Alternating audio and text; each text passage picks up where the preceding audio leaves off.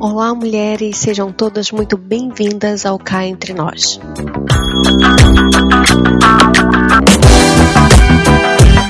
Esse lugar de encorajamento e principalmente de busca pela voz de Deus através da Sua palavra.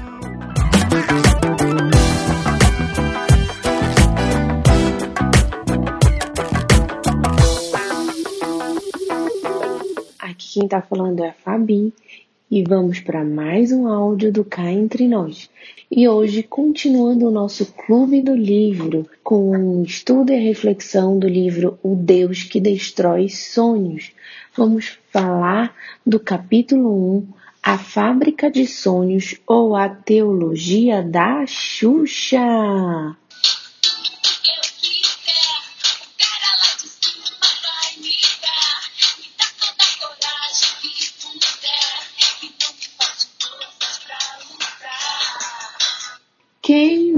Nunca ouviu essa música quando era criança? Você é uma pessoa nova, parabéns! e hoje a gente vai refletir um pouquinho do que o autor fala de teologia da Xuxa. O que será essa teologia da Xuxa? Vamos refletir basicamente nessa frase: tudo que eu quiser, o cara lá de cima vai me dar.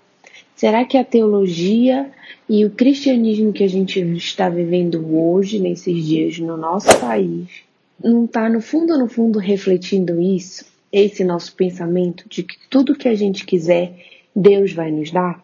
Vamos começar com Provérbios 16, versículo 1, que fala assim: É da natureza o que humana será essa teologia das, mas a resposta certa vem do Senhor. Fomos criadas à imagem e semelhança do Deus Criador. Portanto, está na nossa natureza, como o versículo bem retrata, né? As características de criar e agir. Contudo, precisamos sempre lembrar que Gênesis 3 aconteceu. E o que, que aconteceu em Gênesis 3?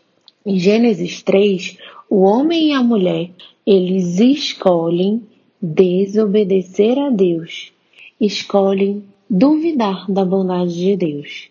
Enganados, na verdade, ludibriados pela serpente, né, por Satanás com sua mentira, eles resolvem acreditar em Satanás e duvidar que Deus realmente era bom. Então, comem do fruto, desobedecem, o pecado entra na humanidade. A gente já conhece essa história. Só que a partir da desobediência de Adão e Eva, o pecado contaminou a nossa humanidade. O pecado nos contaminou. Então, tudo que era para ser, que Deus criou para ser perfeito de uma forma semelhante a Ele, foi contaminado por essa decisão do homem e da mulher. E todos nós temos os nossos desejos, nossas vontades, todo o nosso ser contaminado por isso. A desobediência deles geraram consequências a nós e a nossa natureza foi contaminada, né? Como a gente vê lá em Romanos 3:12, que fala: Todos se desviaram, todos se tornaram inúteis, ninguém faz o bem, nenhum sequer.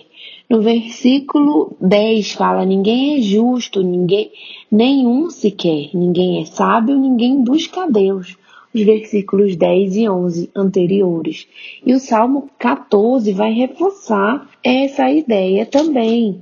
Romanos aqui, Paulo está citando o Salmo 14, versículos 2 e 3 fala: O Senhor olha dos céus para toda a humanidade, para ver se alguém é sábio, se alguém busca a Deus.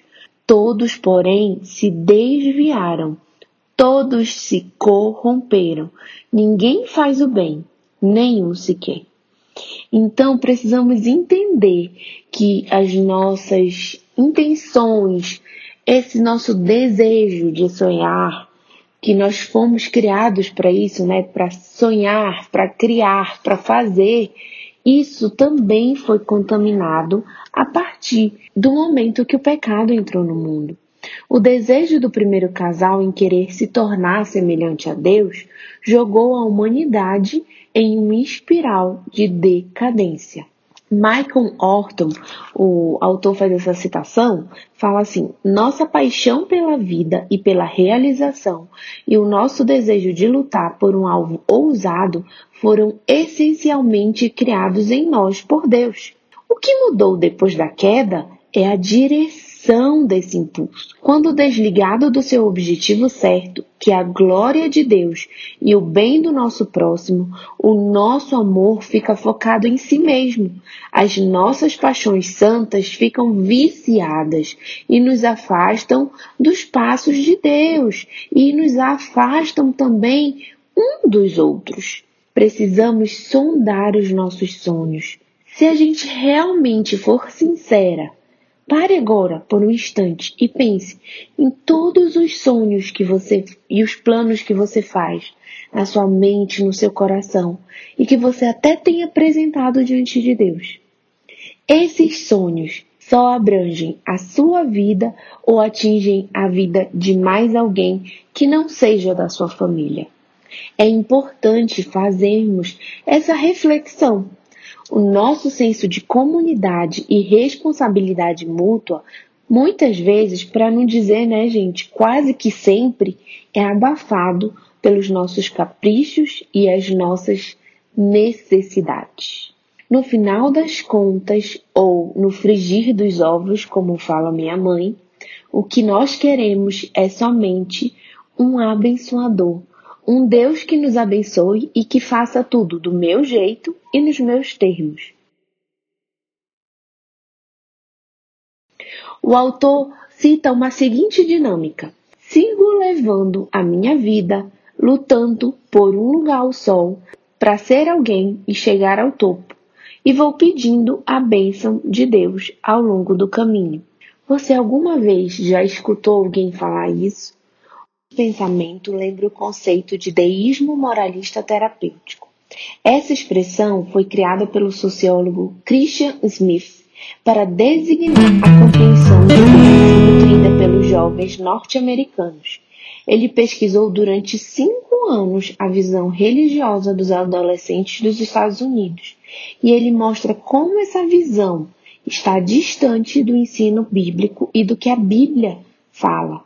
O autor aqui no Deus que Destrói Sonho, traz um resumo dessa tese feita por Timothy terapêutico. Deus abençoa e leva para o céu aqueles que tentam viver bem e decentemente. Essa é a, a crença moralista. O objetivo central da vida não é se sacrificar ou negar a si mesmo, mas ser feliz e se sentir bem e consigo mesmo. É a crença terapêutica. Embora exista e tenha criado o mundo, Deus não precisa estar particularmente envolvido em nossa vida, exceto quando há um problema. Isso é o deísmo. Por isso que o conceito se chama deísmo moralista terapêutico. Outro autor que fala sobre esse conceito é o Michael Orton, que resume essa tese em alguns pontos. São cinco pontos. Ele fala assim: ponto 1, um, Deus criou o mundo. Ponto 2, Deus quer que sejamos bons, educados e justos uns com os outros, como todas as religiões ensinam. 3. O objetivo central da vida é estar em paz consigo mesmo. 4. Deus não precisa estar envolvido com ninguém, exceto quando a situação for muito aflitiva. 5 todas as pessoas boas vão para o céu. Quem nunca falou e até mesmo ouviu, nossa, mas aquela pessoa é tão boa, só falta aceitar Jesus. Só falta tudo, né? Porque é Jesus que transforma o nosso modo de ver, de pensar, de falar. Como o próprio Jesus Cristo, quando estava aqui no, na terra. Quando falaram que ele era bom, ele falou: Eu bom, Bom é o meu Pai que está nos céus. Precisamos entender e aceitar que não há bondade dentro de nós. A bondade que passa a ser gerada a partir do momento que a gente crê e aceita Jesus como Senhor e Salvador é produzida pelo Espírito dele. É fruto do seu Espírito. Então não vem de nós, nós não produ podemos produzir algo que seja bom. Mas Fabi, uma pessoa que ajuda outras pessoas. Existem atos de bondade por aí que as pessoas praticam para ganhar algo em troca. Nós, seres humanos, não somos como Deus, que é bom em si. A natureza de Deus, ele é bom. Nós produzimos atos de bondade por nós mesmos porque sempre queremos algo em troca. Esses atos por si só não geram salvação. E essa bondade não significa que você é um discípulo de Jesus. Vamos ler e estudar a Bíblia. O que que Jesus disse que eu preciso ter, fazer, ser para ser discípulo dele? É isso. Não adianta a pessoa fazer bondade aos outros se ela não vive as verdades que Jesus nos deixou na palavra. Ponto. Eu não estou condenando e nem quero lançar condenação sobre ninguém. Eu estou dizendo que se não vivermos de acordo com o que a Bíblia diz, Jesus deixou e Deus deixou escrito para que a gente leia, estude, entenda e viva. O que está aqui é relacionamento, é negar a si mesmo, é tomar a nossa cruz todos os dias, é nos negar em prol dele, em, prol do reino dele, da missão maior que é ele, que é implantar o reino dele onde estamos. Se a gente não viver isso, se a gente não estudar verdadeiramente e entender, ter entendimento da fé que a Bíblia nos traz e da vontade de Deus que está revelada nas suas escrituras, não vamos ser seus discípulos. Precisamos fugir do cristianismo personalizado, que só resolve meus problemas e atende às minhas necessidades, sem o menor entendimento da fé bíblica e da real vontade de Deus. O autor deixa claro no seu livro, eu também quero deixar claro que não somos contra o planejamento da vida. Ah, agora ninguém vai planejar mais, ninguém vai fazer nada, ninguém vai pode se tornar um médico, um empresário bem-sucedido. Não, não estamos falando isso e o autor deixa claro. Mas a gente precisa ter em mente a necessidade de reconhecer o senhorio de Cristo em nossas vidas entendendo que somos escravos submetidos a uma missão e que essa missão afeta tudo o que somos e fazemos. Então, toda vez que formos planejar, sonhar, projetar, precisamos ter em mente que estamos submetidos ao senhorio de Cristo e que isso significa que estamos debaixo da missão dele. Submissão significa estar debaixo da mesma missão e que a missão de Jesus precisa afetar aquilo que eu planejo, aquilo que eu sonho para minha vida, para a vida da minha família. Não é simplesmente ganhar dinheiro, ter uma vida confortável e boa, mas para que que eu vou ganhar dinheiro? Para que que Deus está prosperando? O que que eu posso fazer? O que que eu agrego ao reino de Deus com isso? Sem nos submetermos ao senhorio de Cristo, até os nossos sonhos mais nobres podem não glorificar a Deus. Provérbios, o mesmo Provérbios 16, no versículo 2 fala: Ainda que as pessoas se considerem puras, o Senhor examina as intenções de cada um. Ou seja, ainda que eu me considere uma pessoa boa, o Senhor conhece e ele prescruta todo o meu coração, o meu íntimo e ele sabe o que está lá dentro de mim. E o que no fundo, no fundo, é o real motivo de eu fazer algumas coisas. Às vezes nem a gente se dá conta, mas o Senhor conhece. Assim como o salmista fala no Salmo 139: Tu examinas o meu coração e conheces tudo ao meu respeito. Precisamos dizer: sonda-me, Deus, e conhece todos os meus caminhos, até aquilo que eu nem imagino. Traz, Senhor, a luz e me faz ver qual é a minha real motivação, porque eu quero que em tudo que eu fizer, a minha real motivação seja te glorificar e te fazer conhecido e abençoar o meu próximo. último ponto abordado nesse capítulo pelo autor é sobre o perigo da ambição. Apesar de ser vista no nosso tempo como uma virtude, a ambição não é uma virtude e ela também não é bem vista pela Bíblia. Tiago 3, do versículo 13 ao versículo 18, fala assim: Se vocês são sábios e inteligentes, demonstrem isso vivendo honradamente, realizando boas obras com humildade que vem da sabedoria. Mas se em seu coração há inveja amarga e ambição egoísta, não encubram a verdade com vanglórias e mentiras, porque essas coisas não são a espécie de sabedoria que vem do alto, antes são terrenas, mundanas e demoníacas. Pois onde há inveja e ambição egoísta, também há confusão e males de todo o tipo. Mas a sabedoria que vem do alto é, antes de tudo, pura, também é pacífica, sempre amável e disposta a ceder a outros. É cheia de misericórdia e é o fruto de boas obras. Não mostra favoritismo e é sempre sincera.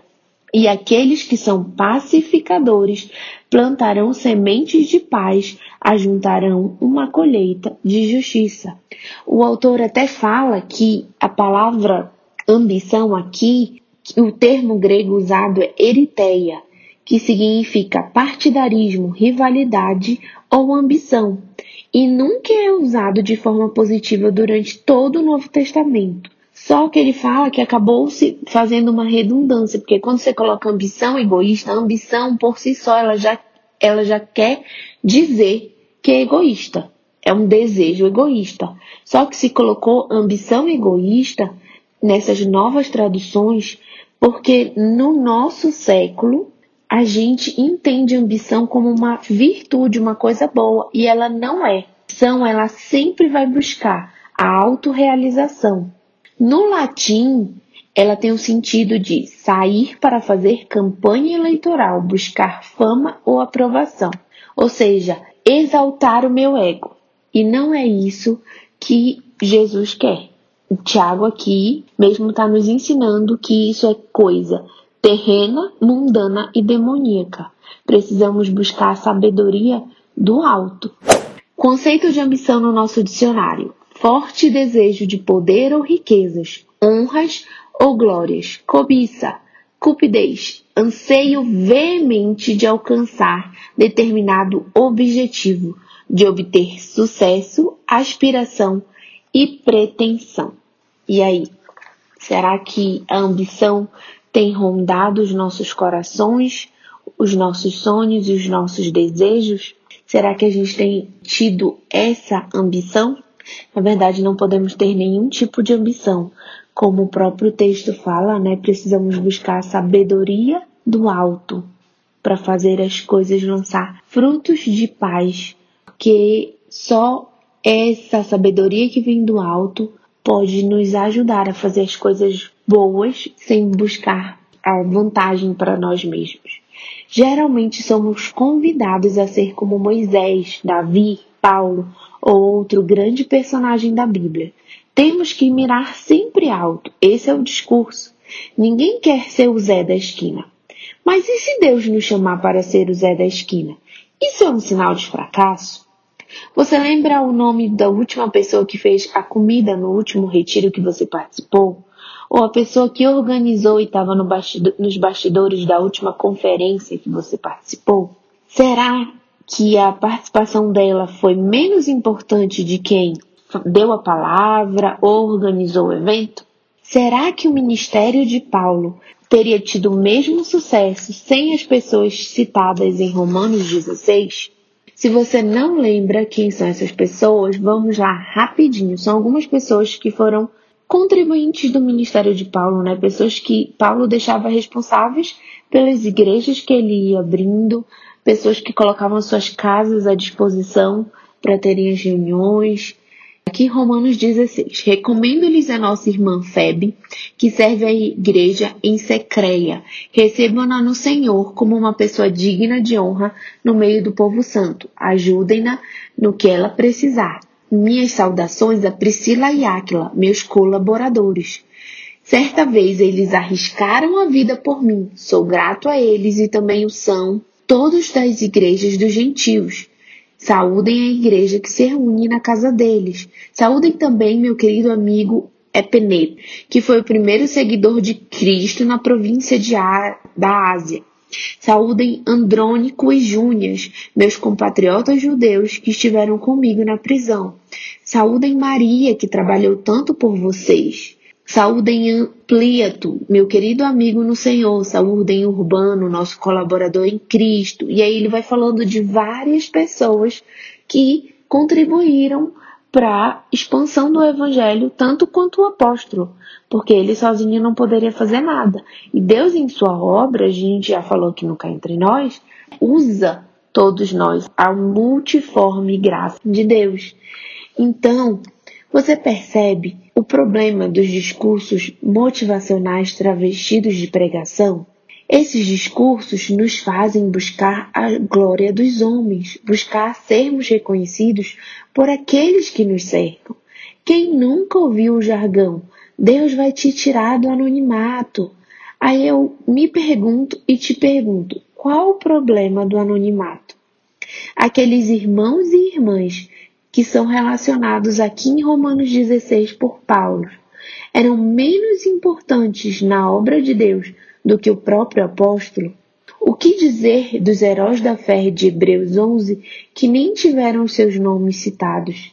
Precisamos dissipar essa confusão no meio cristão. Precisamos entender que a glória é dele, que às vezes ele pode nos usar ao longo de toda a nossa vida, nós vamos tocar pessoas, mas não vamos ficar conhecidos em grandes palcos, em grandes igrejas. Talvez nem, nunca eh, subimos num púlpito para pregar. Mas a sua pregação individual, a sua pregação da, através da sua vida, fazendo diferença em outras famílias e outras vidas, isso é muito grande diante do reino de Deus. Por isso estou cada vez mais convencido de que precisamos declarar falência dos nossos sonhos, planos e projetos permeados pela cultura do self, ou seja, pela cultura do meu eu. Precisamos, não é que a gente precise deixar de fazer planos, mas precisamos dar a primazia dos nossos planos, sonhos e projetos para Deus, lembrando que Ele é Senhor sobre as nossas vidas. Amém? Eu espero que você reflita tanto quanto eu e que o Senhor fale com você. E lembre, o senhorio de Cristo é sobre a sua vida, sobre a sua casa, sobre tudo que você faz, sobre tudo que você é. Dê a Ele a primazia dos seus planos e sonhos. Coloque tudo submetido à missão dele em primeiro lugar. Com essa reflexão de hoje, nós nos despedimos de vocês. Nós esperamos que realmente ela fale ao seu coração. Se isso tem é, nesse dia te edificado, te abençoado, confortado, confrontado o seu coração, sinta-se totalmente à vontade para compartilhar com outras pessoas e nós nos vemos na próxima. Tchau, gente. Deus abençoe.